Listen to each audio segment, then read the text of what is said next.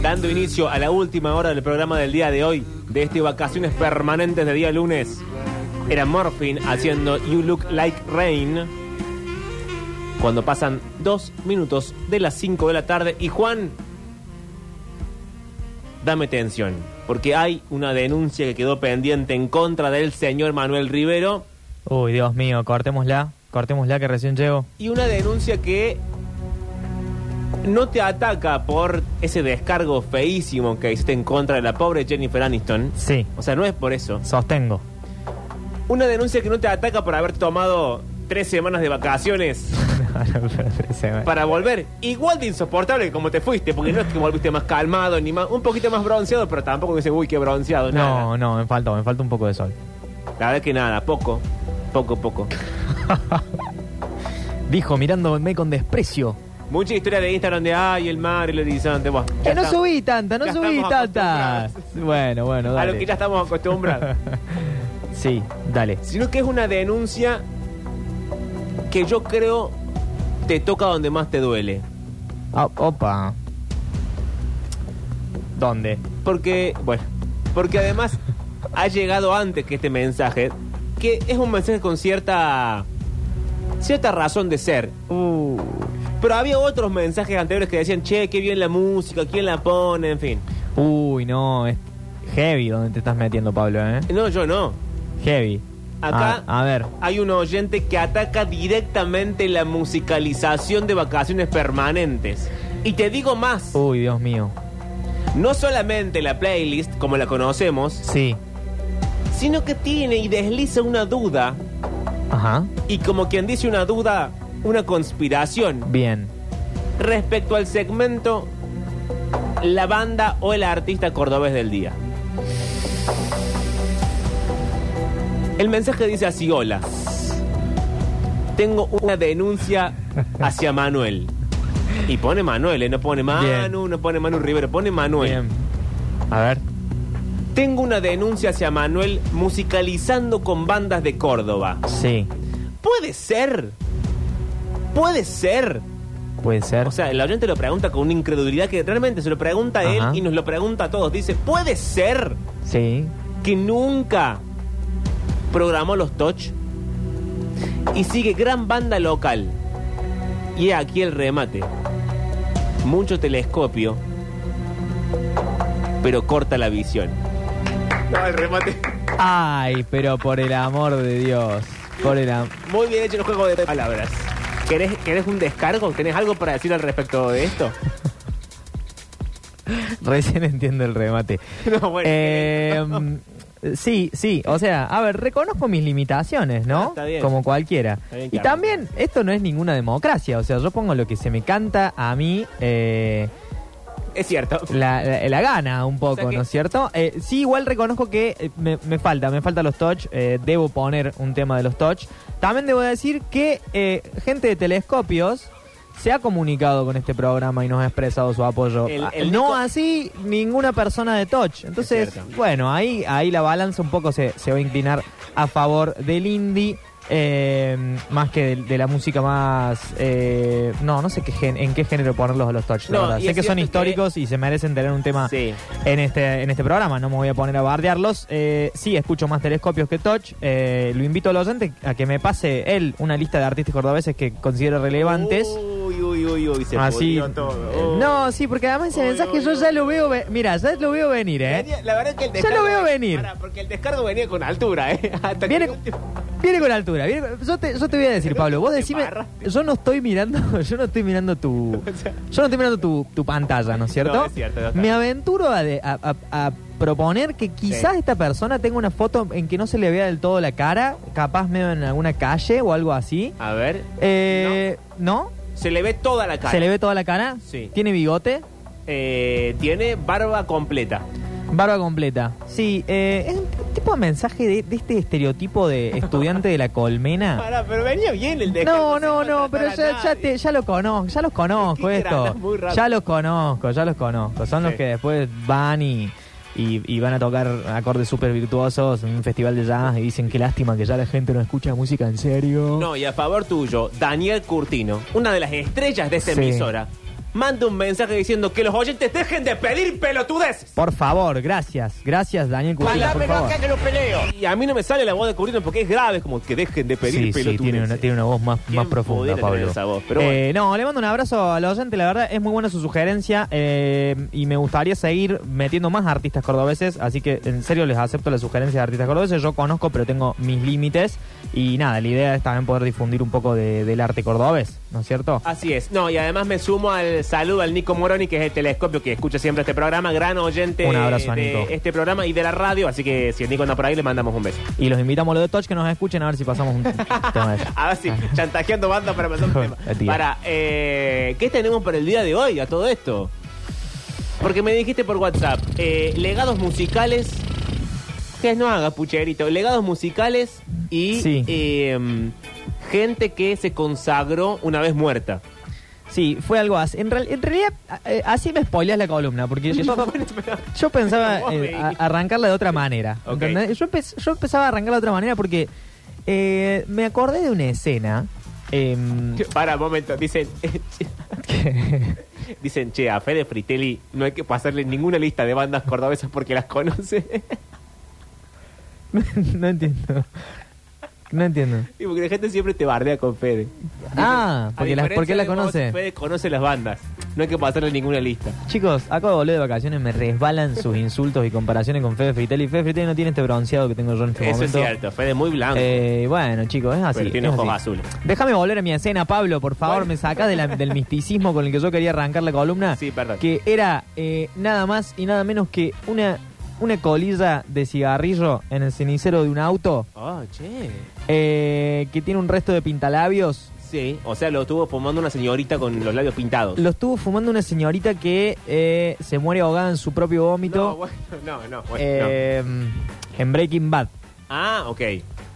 No, sí, por- no, no, no, no voy a ser tan crudo así con la muerte de una persona. Sí. Eh, me, me gustó mucho, me había olvidado esta escena eh, y me hizo acordar lo, lo buena que es Breaking Bad por esas pequeñas cosas. Porque más allá de todo lo que tiene arriba y todo lo que ya sabemos y todo lo que se, se reconoce, Breaking Bad creo que alcanza a, con esos pequeños detalles que siempre mete Vince Gilligan, que hace lo mismo en Better Call Saul, transmitirte un sentimiento eh, muy humano a través de una cosa muy cotidiana. Entonces, en esta escena que yo quería rememorar para hablar del tema hoy, eh, Jesse Pinkman, eh, uno de los personajes, eh, para los que no vieron la serie, es un estudiante de secundaria adicto a la metafetamina que empieza a generar metafetamina con su profesor de química para venderla. Eh, toma finalmente termina de caer de, en la muerte de su novia porque ve la colilla eh, manchada de pintalabios en el cenicero del auto. Entonces, esto me hizo pensar en este concepto del, del legado, ¿no es cierto? De qué es lo que, qué es lo que dejamos, si es importante dejar algo, si vos tu- te murieras mañana, ¿qué le dejarías a la gente? Y si es una manera de, de- de perdurar en el tiempo o es simplemente una idea que tenemos nosotros para paliar la idea de lo horrible de la muerte eh, con algo, ¿no es cierto? Eh, y bueno, hay muchísimos artistas cuyo legado les vino después de la muerte, o sea, como que terminaron de consagrarse, como decíamos antes, después de la muerte. Incluso hay gente que no llegó eh, a ver consagrada su obra. Uno que me rompe la cabeza, que me parece un bajonazo total, eh, es el del autor de Los hombres que no aman a las mujeres, eh, Ujú. Stieg Larsson. Sí. Eh, porque encima es totalmente irónico y espantoso lo que le sucedió. Que ¿Qué le pasó? Él termina de escribir esta trilogía, es una trilogía excelente, no sé si la leíste, Pablo. Eh, Le compré el primer libro a mi no abuelo ah, ajá. cuando estaba al borde de morir y después Sí. murió y ahí le tengo el libro pero nunca lo, nunca lo empecé. A mí me gustó bastante eh, porque es una historia de misterio, pero que con la excusa del misterio termina hablándote de un montón de cuestiones. es en la Eh, que está basada la chica del dragón tatuado, esa saga de películas. Exactamente, eh, que la verdad que hay tres películas suecas que salieron primero que son mejores. Eh, La chica del dragón tatuado es el, re- el remake de Fincher, que ahora se Claro. hizo el club de la pelea y después se dedicó a hacer remakes de cosas. eh, y es- Bueno, no te metas, ahora también cae Fincher. Sí, va a caer Fincher, va a caer. Fincher. No, no, eh, eh, no, no está tan buena la chica del dragón tatuado comparada con la original. Es una trilogía muy buena sobre esta hacker que se llama Lisbeth Salander eh, y el coprotagonista, que no me recuerdo si era un investigador o era un periodista, pero en fin, Stieg Larsson, que es este autor, termina de escribir esta trilogía eh, pesadísima que debe haber sido una caja de, de hojas de Word y va a llevarlas a la editorial Hasta ahí bien, un día normal. va a llevarlas la editorial. eh, y justo ese día en la editorial no funciona el ascensor, ¿no es cierto? Ay, no, ¿a dónde va esto? Entonces eh, Stick Larson, para que se debe pronunciar Larson, algo así, eh, lle- llega a la oficina de su editor eh, con las cajas, todo sudado, imagínate. eh, Pará, pero no vivía en un ambiente, en un país con clima frío. ¿Por qué llega sudado? Y Pablo, pero hay que subir, ponele No, eh, sí, la- 14 la escalera pisos por la mucho. escalera, más el mareo que te genera subir muchos pisos en escalera, ¿viste? Porque de repente ya como que es algo que no tiene fin, eh, la cabeza se te se te mete ¿Vos en eras un el que loop. se mareaba cuando se levantaba o ese era Fede? No, ese es Fede. Ah. ¿Por qué, nos, ¿por qué les confunden con pasa esas los cosas? mareos? Porque nombraste un mareo pavo y dije, ¿por qué se marean tanto? Yo me mareo mucho. Yo me mareo mucho y Pero tengo, vayan al tengo que médico, salir. no es normal. Tengo que salir de lugares así porque me mareo de repente y, y me empiezan a decir, estás medio pálido, no, no, está todo bien, no, no, pero está medio, no, no, está todo bien y de repente Pero digo, estoy vos mal, estás sobrio. estoy mal. Sí, a, a veces. Ah, bueno, porque si no es otra cosa, está bien. No, igual sí, eh, me pasa sobrio, me pasa sobrio que me mareo. Ya no me pasa tanto como antes, pero solía pasarme. ¿Pero qué lugares cerrados? ¿O cuando te, como te abrumas? eh, me abrumo, me abruma la, que- la- un montón de gente junta, eh, los olores. Bueno, en fin, Steve Larson estaba así, estaba abrumado, estaba llegando al edificio de su editor con las cajas de los libros. El editor le dijo, bueno, vamos a ver qué hacemos, son medio largos, eh, la protagonista es una chica, estamos en Suecia, somos todos muy aburridos en Suecia. No creo que haya dicho así. Es, es complicado, Steve Larson se va, lo mandan con la caja de vuelta, baja toda la escalera porque no andaba el ascensor, pum, le da un infarto. no, no. No, en serio. ¿Y cae seco y duro por la escalera? Yo no sé si fue ahí que cayó seco y duro, pero te aseguro que el infarto se le generó por subir las escaleras de la no. editorial. Él o llegó a la casa o no llegó a llegar a la casa, pero producto de esta actividad física extracurricular que le generó el, el- falta de mantenimiento en los ascensores de Suecia. eh, No, y además un estado de salud endeble. Le deberíamos vender estas historias al hospital italiano. Para que haga separadores nuevos, pero con referencias culturales. eh, ¿Usted sabía que tal autor murió de un ataque al corazón porque no venía al hospital italiano? es muy bueno. Ya estoy, ya. Eh, bueno, en fin, eh, me pone me pone muy triste este tipo de cosas porque realmente nada, la pegó con la trilogía, se hizo mundialmente famoso, si llegamos a leerla nosotros que estamos en Argentina, que estamos en la otra punta del mundo de Suecia, eh, bueno, y él no llegó a ver absolutamente nada de esto. Esto es uno de los de los puntos de esta historia, pero ahí no está lo peor. Ay, no. ¿Qué, qué Ahí no está lo peor. Si ya murió, ¿qué puede haber peor? Lo peor, lo peor, Pablo, lo peor Bueno. No seas como un editorialista y la tele que repiten siempre una frase para hacerlo más grave. Y el último va más, más gestualizado. Lo, Claro. lo peor. Ay, no. Lo peor, lo peor, Pablo. Dios. Es que este tipo no solo dejó un legado eh, que él no llegó a ver, sino que después utilizaron sus personajes para seguir escribiendo. ¿Qué? Es decir, la editorial contrató a otro tipo Y le siguió que se los llama libros. David Hosenhoff, no sé algo así porque lo intenté leer y dije esto es una porquería, Sí. eh, que agarró sus personajes y siguió como si nada hubiera sucedido. No, pero para. Él termina la trilogía y la trilogía llega a un fin y lo que hacen es inventar otra historia con los mismos personajes o le terminan la trilogía.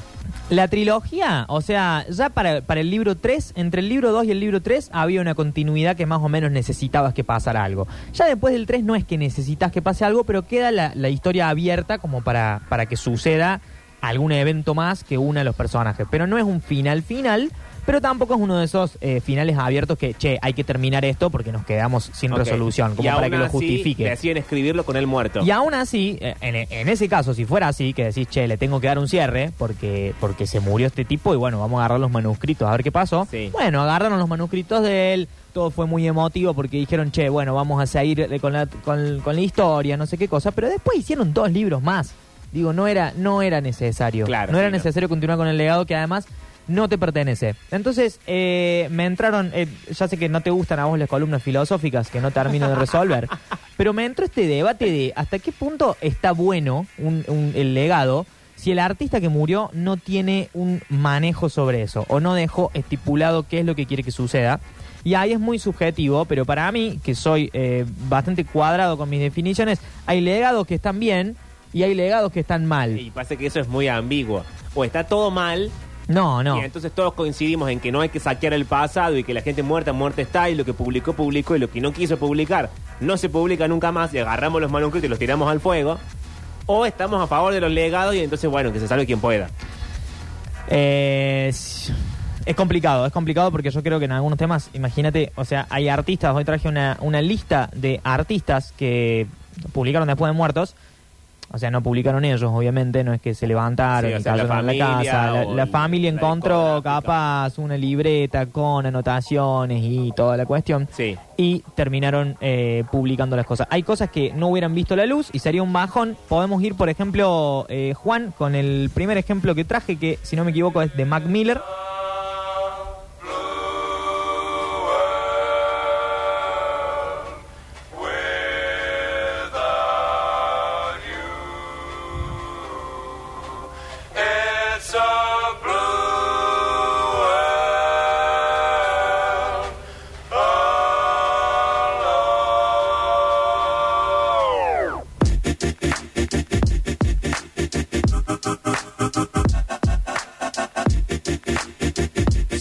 Mac Miller en la 104.7. Sí, eh, ¿Por qué lo quería mostrar? Porque eh, tiene que ver con esto que estamos hablando, que... No sé, obviamente no nos hubiéramos enterado, capaz se hubiera quedado solo para los amigos de Mac Miller, eh, pero a veces, aunque sea doloroso, es como que uno termina de ver por este tipo de cosas el camino que hubiera seguido el, el artista en el caso de que no se hubiera muerto, ¿no? Mac Miller venía de hacer Swimming, que es un disco que se diferencia a sus discos anteriores, porque si bien sigue teniendo y partiendo desde el rap en casi todas sus composiciones, se puso mucho más grubero, mucho más musical, eh, empezó a interactuar con otro tipo de músicos como Thundercat eh, y se empezó a poner más cancionera su composición. Eh, entonces, que después de Swimming haya salido este disco, fue como una especie de, sí, un choreo bárbaro de decir, tenemos un disco de Mac Miller en el horno, Sí. no nos lo vamos a guardar porque podemos hacer un montón de plata al respecto, más si se acaba de morir, porque generalmente los artistas mueren y hay un montón de gente que los conoce en ese momento. Entonces aprovecharon y es un bajón que haya sido así, porque todo se mueve por la plata en este mundo cruel y frío. Eh, Bueno, che, la bajada. además el, el- el tema que estamos escuchando se llama Blue World, así que ¿entendés? No, Sirve, sirve. Estamos conectando. Eh, pero a la vez te dan un poquito, te muestran para dónde, para dónde estaba yendo.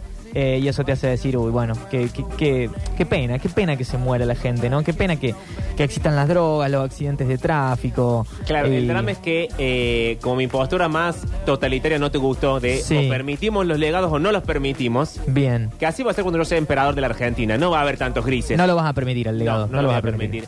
Pero sí, me parece que en mi otra postura, el drama es que vendría a ser que tan manoseado sea el legado. Ah. O sea, si había un que ya estaba armado, que ya tenía un sentido, que nos muestra una obra que desconocíamos del chabón, etcétera, bueno, ponele, tiene sentido publicarlo. El drama es si las canciones no estaban mezcladas, si la amistad no estaba grabada, si usamos inteligencia artificial para recrearle la voz y entonces le decimos decir lo que nosotros queríamos. Me parece que ahí empieza el verdadero debate Eso, del asunto. Vos sabés que eso me das el pie para lo que, lo que te estaba por decir, que es esta canción nueva. Y acá, bueno, me voy a ganar un enemigo. Si Víctor nos está escuchando, seguramente no va a estar de acuerdo con No, lo que voy a decir. Pero eh, el año pasado, no sé si fue el año pasado, fines del año pasado, o principios de este, en Sí. ese gris eh, en que se cruzan los años, salió una nueva canción de los Beatles. Bien, hasta ahí bien. No, hasta ahí bien Ah, no. bueno, hasta ahí No, ¿cómo hasta bien? ahí? No, ya cuando alguien dice va, va a salir una nueva canción de los Beatles, Pero hay, hay ¿cuál- algo que nos tiene que hacer ruido. Para, pero ¿cuál fue el proceso de llegada y descubrimiento? como el proceso de llegada y descubrimiento fueron lo que vos estás diciendo, una serie de cintas, una serie de grabaciones incompletas en las que se estaba trabajando el momento en el que se separaron los Beatles, que fueron eh, toqueteadas un poquito con un poquito de inteligencia artificial, como para Ah. meter un poquito de John ahí, la voz eh, de- de- del muerto, digamos. Eh, incluso en el video también lo hicieron aparecer con una, con una eh, cuestión así animada eh, que a mí me parece totalmente desagradable porque me parece una cosa es el legado tal cual como se dejó, digamos, vos decís, bueno, hiciste una canción, la compusiste, vos grabaste una canción en tu celular, ahora te grabaste cantándola y mm, le mandamos un saludo al turco que está con las plantas allá atrás. Eh, distraigas. y te morís. Bueno, va alguien a tu celular, escucha la grabación y dice, no, este es un temazo. Bueno, ya está. Ahora, si vos agarras un pedacito y lo empezás a completar con otras cosas, no sé si es tan legado. ¿Qué es lo que me pasa, por ejemplo, con estos recitales que se están haciendo ahora eh, de ABBA? No sé si, si viste los no recitales. al tanto, no. Bueno, eh, hay una serie de recitales de ABBA, creo que estaban pensando hacerlos con Michael Jackson también.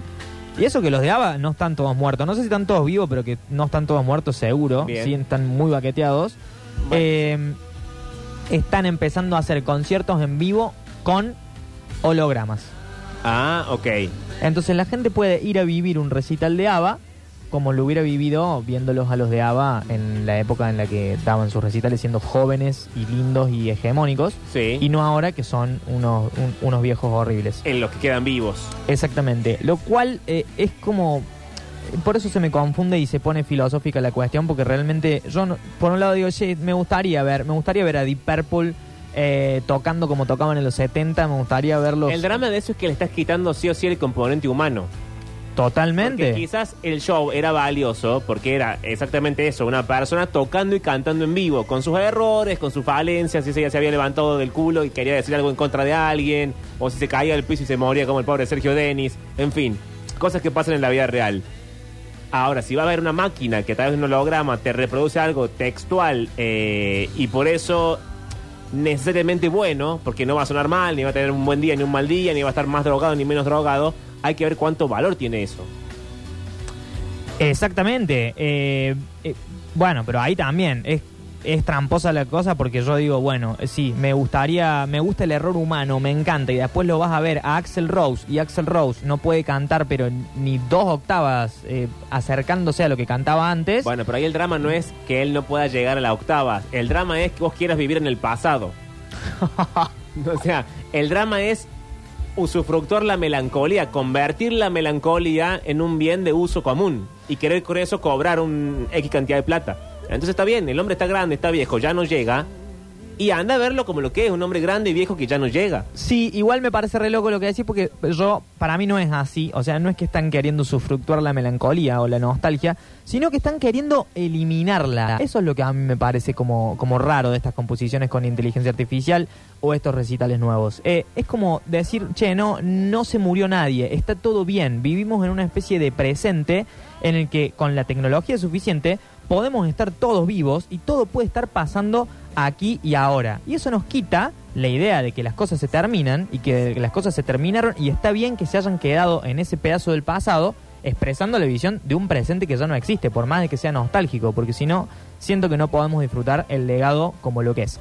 Janis Joplin, por ejemplo, se murió eh, unos días después o unos días antes, no, sí, unos días antes de sacar Sí. su, su álbum Pearl eh, y podamos escuchar que ella sí ha habido grabar siendo Janis Joplin muy humanamente, nadie completó esto, o sea, estaba absolutamente terminado. Y bueno, eh, nada, después fue y se escabió como haciendo Janis Janis Joplin. y- Bueno, no le caigas también ahora a Johnny Joplin. no, no le caemos. No, no. Acá estamos escuchando eh, More Over del disco Pearl, otro de los discos póstumos que traje para mostrarte, Pablo. A en ver. esto del legado.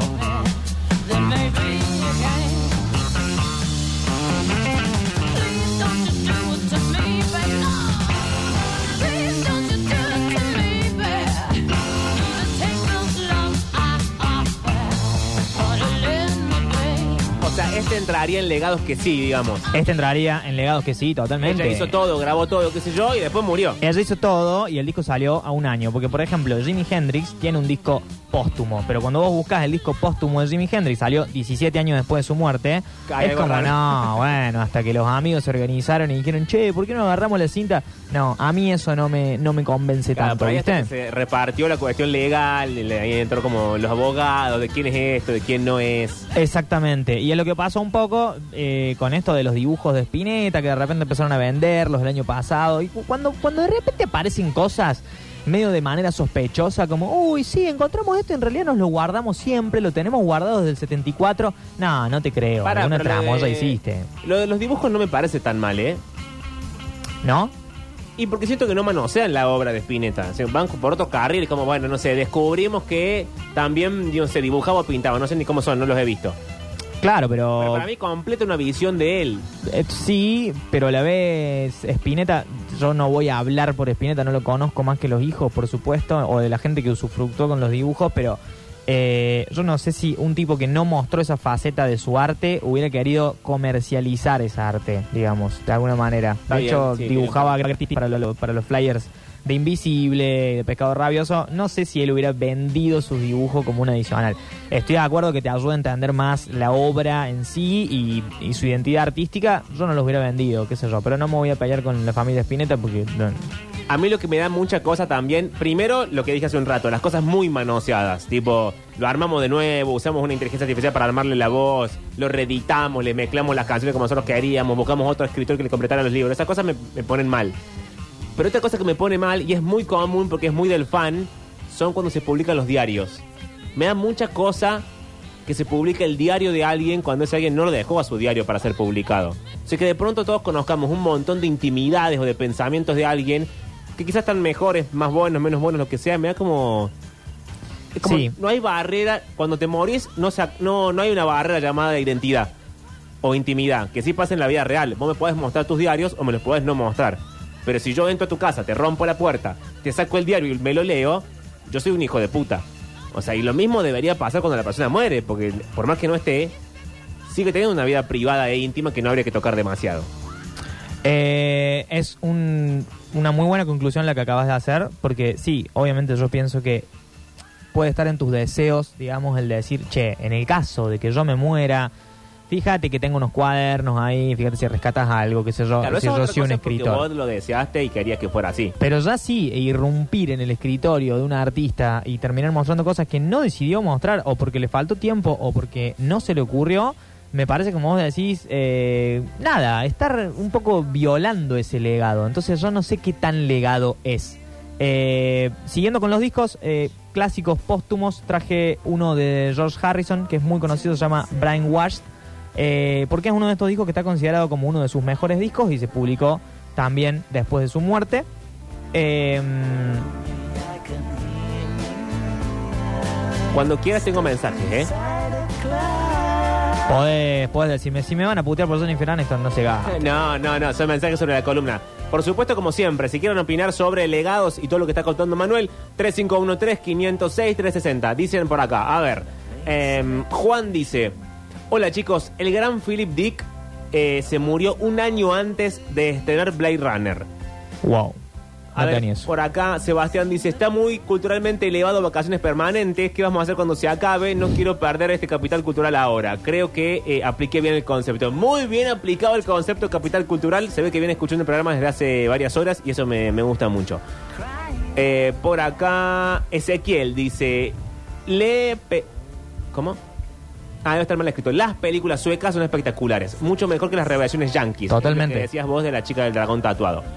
Y además completa. El antropólogo polaco Bronislaw Mal- Malinowski, eh, la esposa le publicó un cuaderno de trabajo de campo luego de muerto.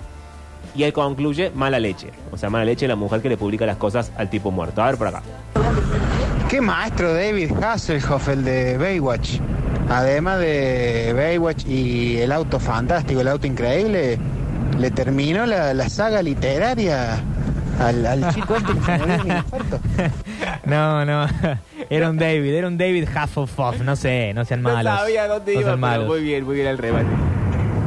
Bueno chicos, pero siendo así, entonces tampoco podríamos ver películas, porque claro, no está el actor en vivo, entonces eligen la mejor toma que haya hecho con la mejor luz y eso queda dentro de la película y siempre vas a ver lo mismo. Bueno, acá el recurso es la inteligencia artificial. Se logró y punto. No, no, eh, no estoy de acuerdo, porque en la película vos grabaste bajo cierta luz, en ciertas condiciones, en cierto contexto estaba pasando eso, por eso está bueno ver a veces documentales cómo se hicieron las películas, estaba pasando en un momento exacto y eso va a quedar guardado para siempre en esa película y es inalterable. Ahora, si vos estás haciendo ahora que lo- los actores estaban en huelga por un montón de razones el año pasado, ¿viste Sí. Pablo? Eh, y una de las razones... Los actores, los guionistas, hubo mucha huelga. los guionistas ni a hablar, pero los actores estaban quejando de que les estaban haciendo firmar contratos para tomarles los, los datos biométricos y utilizar después sus caras para publicidades o para cosas sin la necesidad de que estén ellos. Eso me parece esto mismo de que estamos hablando, es, es- es horrible, es utilizar, ahí sí, lo utilizás donde vos quieras al actor, el actor se muere y seguís utilizándolo, como hicieron con, con Paul Walker en Rápido y Furioso, digamos, o sea, déjalo morir, déjalo morir el, el- tipo, a mí me parece, ¿no es cierto? Hola banda, ¿cómo andan? ¿Cómo andan? Diego, los saluda. Eh, yo me acuerdo, tengo un par de años más que ustedes, eh, era fanático de, de un pro- de programa de Pergolini, de cuál es, y, y ahí eh, Spinetta supo sortear entre los oyentes un cuadro. Y, y me acuerdo de la entrevista que le hicieron y que bueno, estaba sorprendido Pergolini, o sea, hace el boludo, no sé, de que pintara el chabón, qué sé yo. Y me acuerdo que, que hubo el sorteo de, de un Spinetta. Claro, para mí en esos casos, viste, medio que más, más que nada completa a la persona o a la idea artística que la persona tenía en otros ámbitos que no eran la música, más que lo otro, que es como el manoseo o el saqueo. Exactamente. Eh, acá de fondo está sonando Don't Worry About Me, eh, disco póstumo. El, el disco se llama igual que el tema. Disco póstumo de Joy Ramone. Es uno de los Ramones más característicos, el que tenía anteojos redonditos y era Sí, muy, señor. muy alto. Eh, uno de los miembros fundadores de los Ramones. Eh, que hay un dato muy loco leyendo sobre la muerte de él. Eh, leí que se murió en el hospital de New York y estaba escuchando In a Little While de U2 en el momento en el que se murió. O sea, se ve que alguien estaba, alguien estaba con Joy Ramone cuando se murió. Eh, y desde ese momento, los de U2, cuando tocan la canción en vivo, dijeron, che, el significado de esta canción eh, es totalmente nuevo. O sea, tenía Claro. un cierto significado, ahora significa otra cosa y Sí. se la dedican a él cada vez que tocan. Eh, y lo que quería mencionar es que el tema, bueno, se llama Don't Worry About Me, el disco se llama Don't Worry About Me. Ya estamos hablando de artistas que saben que se van a morir y quieren más o menos como en su legado dejar expresado algo como, che, me estoy por morir, pasa esto. Creo que pasa lo mismo. No sé si, si están así, voy a tirar uno de estos datos inchequeables que alguien va a googlear y me va a decir, no, porque ñi, ñi, ñi, ñi, ñi". No te pelees con la gente. Eh, pero hay un tema de Queen que se llama Show Must Go On. Eh, yo pienso, no sé si alguien me lo dijo o a mí me gusta pensarlo de romántico nomás, de que esta idea del- de que el show debe continuar eh, es porque Freddie Mercury sabía que no le quedaba mucho tiempo y le cantaba a sus compañeros de banda eh, algo algo por el estilo, digamos. Eh, y sí quería cerrar, bueno, hay un par de cosas que me quedaron por mencionar, pero pueden ser para otra columna de músicos depresivos No que no llegaron a ver su, no quería interrumpirte recién porque no sabes si estaba en la lista, Sí. pero es medio David Bowie con Blackstar, esta cosa de que Sí, eh, David- lo de David Bowie es un poco más místico. O sea, creo que no llegó a ser. Creo que publicó el disco y se murió, si no me Sí. equivoco. Eh, y él estaba anticipando, viste que hay un montón de fans que le encontraron un montón de Claro, por te simbolismos. preguntaba, porque me acuerdo que Eh, él murió y había un montón de cosas y notas y hilos en Reddit y no sé qué. Totalmente. Y yo creo que David Bowie, con lo profundo y espiritual que era, eh, más allá de que su muerte fue medianamente sorpresiva en el momento en el que pasó, eh, podía presentir que algo estaba pasando y el disco de él está cargado con un montón de, simbolismos de la vida, la muerte, el blanco, el negro, la luz y la oscuridad, que creo que sin dudas tienen que ver con eso. Eh, bueno, para seguir nombrando, eh, el disco, uno de los discos más famosos también de Joy Division es Closer, que se publicó también después de la muerte de Ian Curtis. Eh, y tenemos esta seguidilla, por eso digo que alguna vez profundizaremos en otra columna sobre estos músicos que son Chris Bell, Nick Drake eh, y Elliot Smith. No sé si alguno te suena. Eh, los tres tuvieron historias más o menos parecidas en cuanto a que fueron tipos del folk, eh, muy de las canciones, muy de la depresión, que no Sí. llegaron a ver eh, completa su obra y que murieron en circunstancias medio misteriosas después de una vida trágica que quedó plasmada en algunas canciones póstumas. ¿Te parece que lo dejemos para otra columna Para y otra columna. con algún tema del que vos quieras? Sí, vamos a cerrar eh, con un tema que es medio largo, así que lo podemos cortar. Pero ¿por qué quiero cerrar con este tema? Porque también creo que hay veces que los músicos o los artistas en general no tienen muy claro cómo, cómo dejar o cómo qué es su legado en sí. Y hay casos muy particulares en el que la gente que los rodea es capaz de construir un legado que esté a la altura del músico que, que, que nos dejó, digamos. Eh, y es lo que pasó con Sid Barrett y Pink Floyd. Eh, Sid Barrett des- descendió a la locura de a poco, o sea, abandonó Pink Floyd, fundó Pink Floyd y después lo terminó abandonando después de hacer un par de discos, los más psicodélicos. Eh, y durante la grabación de un disco, eh, muchos años más adelante, cuando él ya se había ido, ellos estaban haciendo una canción para él, estaban componiendo una canción para él porque la letra es sobre él, digamos, es eh, Shine on Your Crazy Diamond, que es con el que quiero cerrar la columna, y se apareció un tipo en el estudio, mientras ellos estaban grabando, se apareció un tipo eh, todo pelado, sin las cejas, eh, eh, gordo, y tardaron mucho en darse cuenta que era Sid Barrett el que había ido a ver la grabación. Y tanto les impactó la aparición de Sid Barrett así como estaba que después este tipo pelado sin cejas eh, que desciende hacia la locura fue plasmado un poco en The Wall, que si bien habla del- de la guerra y del padre de Waters, qué sé yo, tiene bastante de, de ese impacto que le generó no reconocer a su ex amigo en algún punto. Eh, pero siento que tanto en esa película como en este tema, que es uno de los mejores temas de la historia del rock, ellos le hicieron un legado por él. Más allá de su legado de los discos que tienen para Pink Floyd, los discos que tiene solista, es como un gran último regalo que me parece como muy lindo, un muy lindo gesto. Eh, y bueno, por eso quería cerrar esta columna con este tema.